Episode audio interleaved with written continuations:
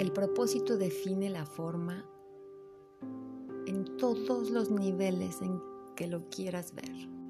La clave está en preguntarte para qué, en entender cuál es tu motivo principal, el primero, el primero y el más básico. ¿Qué va a cambiar?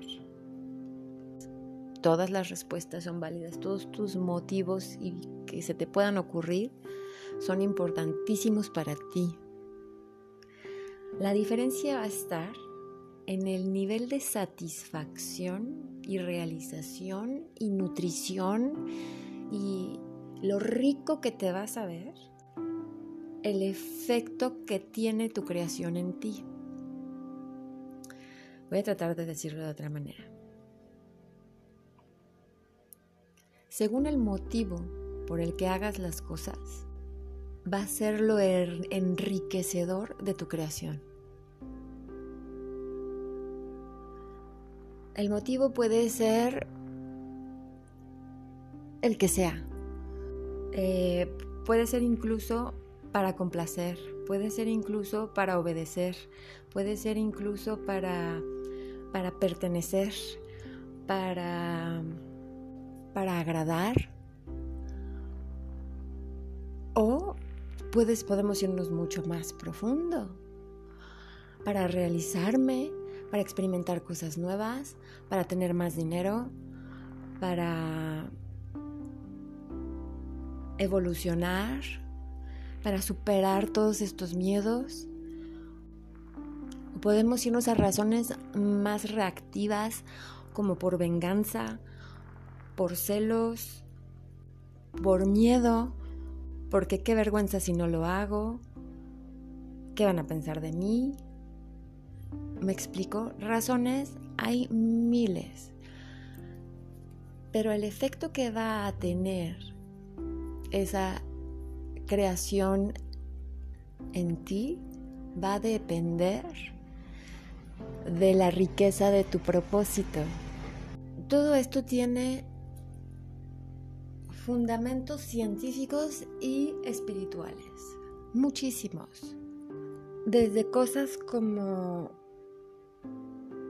una partícula no existe, es una onda hasta que alguien la observa. Este conocimiento lo desarrolló el señor Thomas Young en 1800 con su experimento eh, de la doble rendija, en donde hizo pasar luz por estas rendijas y descubrió que la energía de la luz era una onda, no era una partícula hasta que se le trataba de medir, hasta, hasta que se le trataba de observar. Cuando observamos, cambiamos las cosas. Dependiendo de cómo elegimos observarlas o lo que asumimos de ellas. Una vez que observamos algo, eso que observamos se queda enredado con nosotros. Y entonces continúa existiendo porque lo observamos, porque tenemos conocimiento o información de eso en nuestra memoria. La ciencia dice que las partículas físicas, aunque sienten e interactúan con nosotros, no piensan no piensan por sí mismas, no tienen mente, dicen. Y en eso, mm, ok, no tienen mente, estoy de acuerdo. Pero sí hay algún tipo de inteligencia. ¿O cómo es posible que puedan saber que son observadas? ¿Y cómo es posible que sepan que lo que sigue es cambiar de forma, pasar de onda a partícula, me explico. Entonces tiene que haber algún tipo de inteligencia, quizá no se le puede llamar mente como dicen los científicos, pero sí hay un tipo de inteligencia, eso es innegable. O cómo toma la decisión, o por qué reacciona, ¿no? Pero bueno, eso es... Eh, no nos vamos a meter en esos temas. Luego, como 100 años después, este genio que los genios consideraban un genio, o sea, que los genios miraban para arriba, este señor llamado Nikola Tesla, un iniciado en la espiritualidad, y yo creo que esa era la diferencia entre los genios y el genio de genio, ¿no?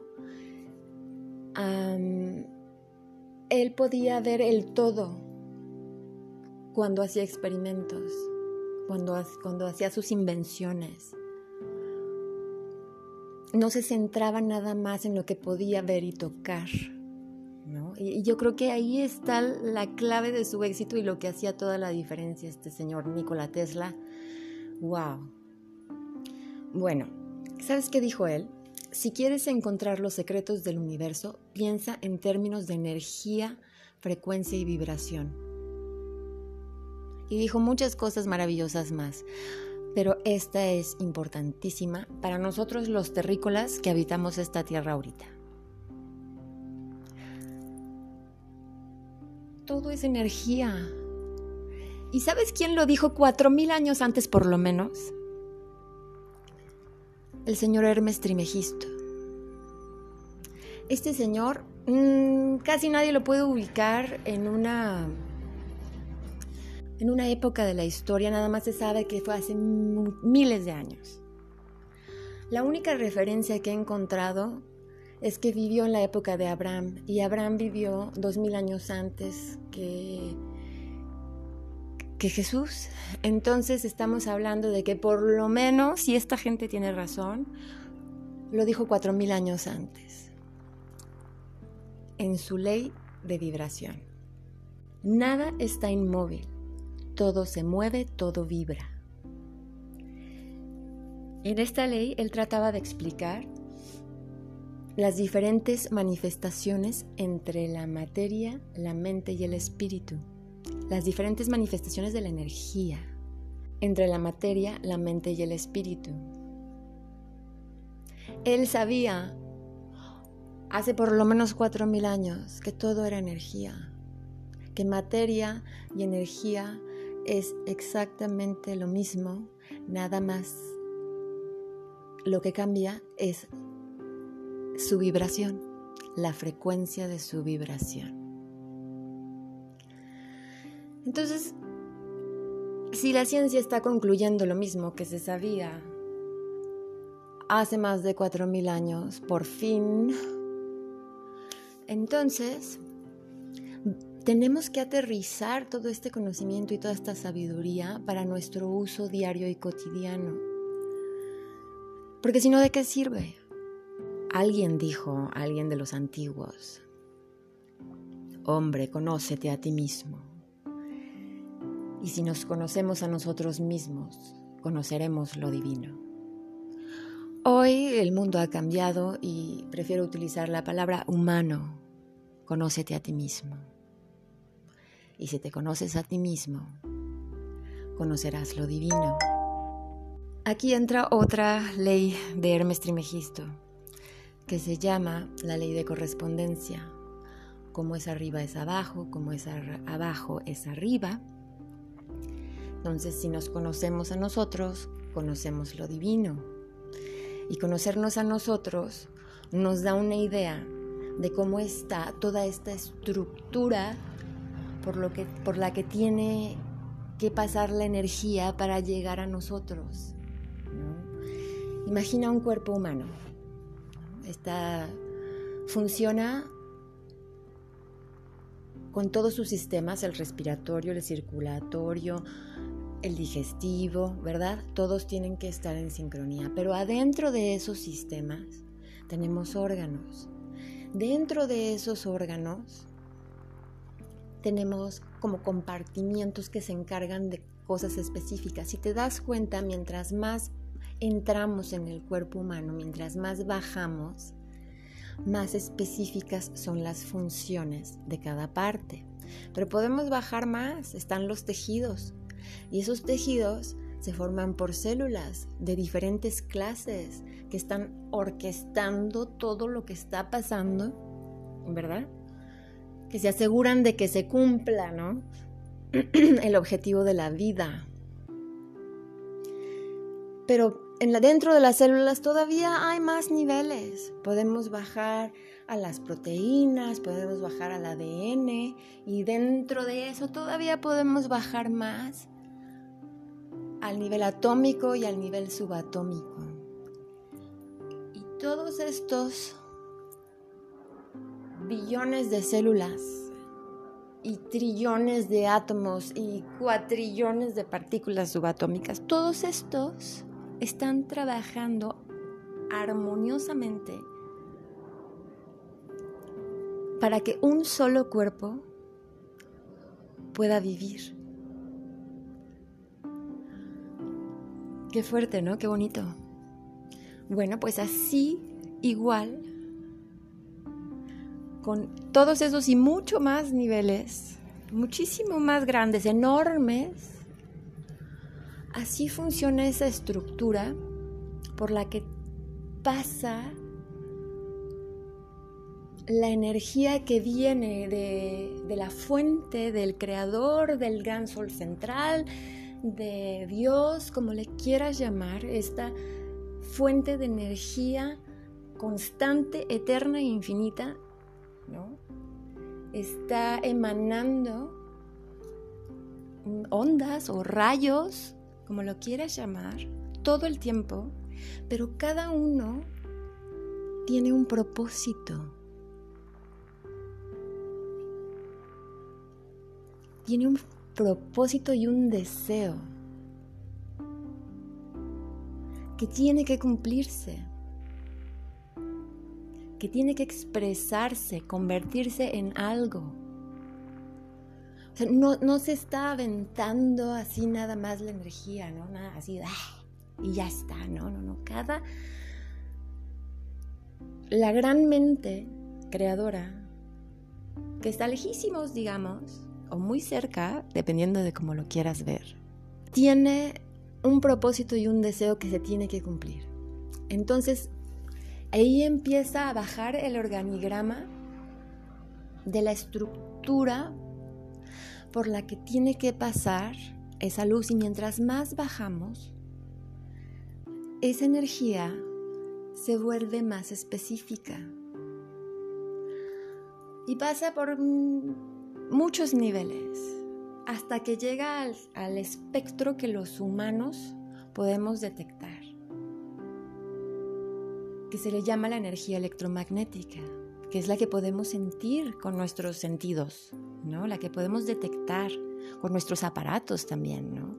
Entonces va desde las ondas gamma hasta las microondas y las ondas de radio y seguramente hay muchas más que no tengo ni idea de cómo se llaman después de que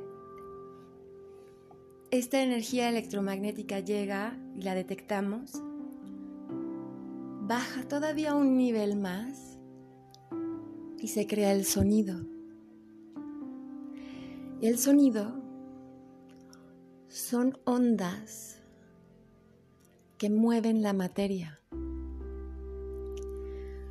Esto es increíble y una manera de probarlo se llama la simática que aunque el nombre es em, así muy sofisticado, pues realmente es como una bocina acostada boca arriba con una laminita encima para hacerle una mesita lisa y le pueden aventar eh, unos granos de arena, de azúcar, de sal y entonces la vibración que genere la bocina va a mover esas partículas y va a crear formas Ah, ya se empieza todo a interconectar. El propósito define la forma. Así se llama el título de este capítulo. Pues sí, el sonido mueve la materia. Y la simática es una manera de probarlo, pero hay otra, otra manera, te la platico en el, en libro El mundo al revés, herramientas para ser un dios en acción. Este autor, el señor Don Masaru Emoto, es un escritor que hizo un experimento científico maravilloso en donde le imprimía voz, digamos, le hablaba al agua.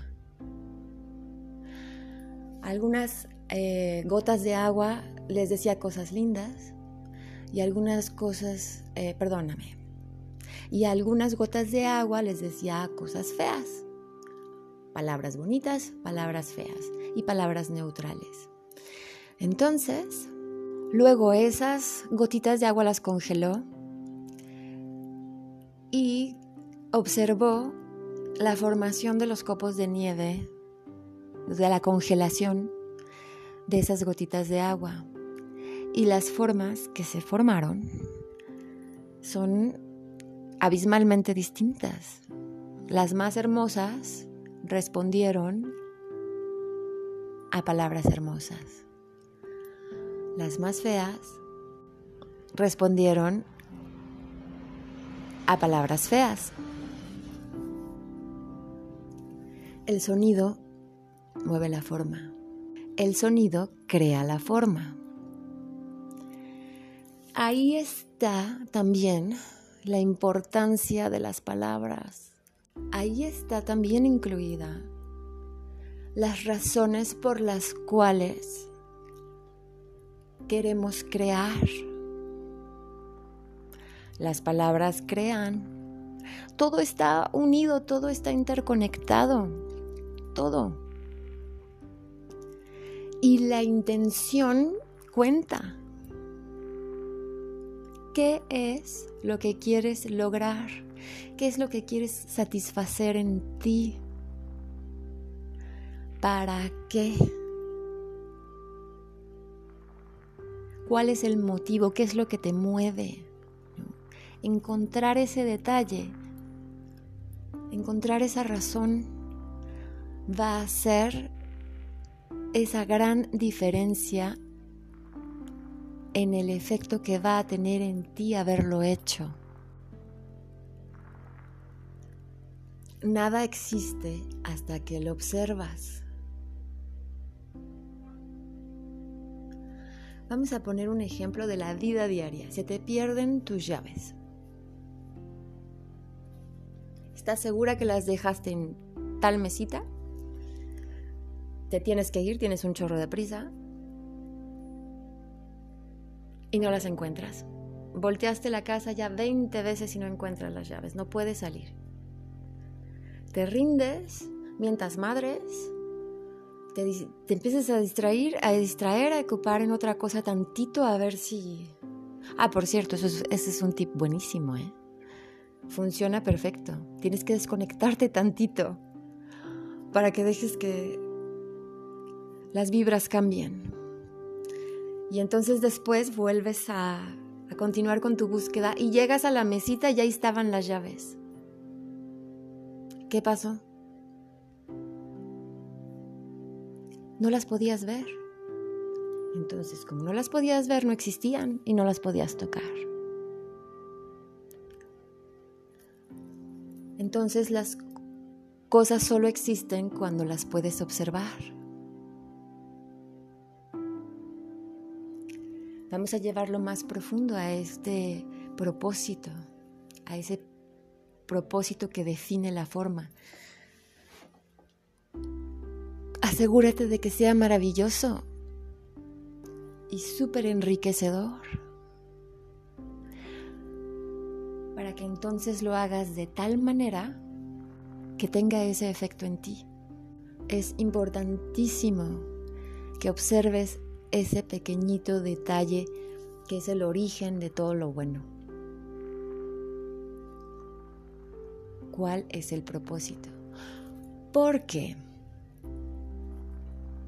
si como te decía, tu propósito viene, que, son cosas muy válidas, o sea, no te, no, no, no te juzgues, ¿no? O sea, todas las razones por las que hagas algo son válidas. Pero te pueden quedar más chingonas. Si el, si el propósito primero es maravilloso. ¿Me explico? Claro que hay un desgraciado que tiene los peores motivos para hacer las cosas y tiene muchísimo éxito haciéndolas Pero pregúntale cómo se siente. Lo más seguro es que esté completamente vacío. Que no le esté dejando nada bueno. ¿Cuántos suicidios de gente exitosa hay por haber equivocado los motivos? Y ni siquiera se enteró. Cuida tus motivos, Dios en acción. Encuentra ese propósito divino para que cada cosa que hagas te enriquezca enormemente.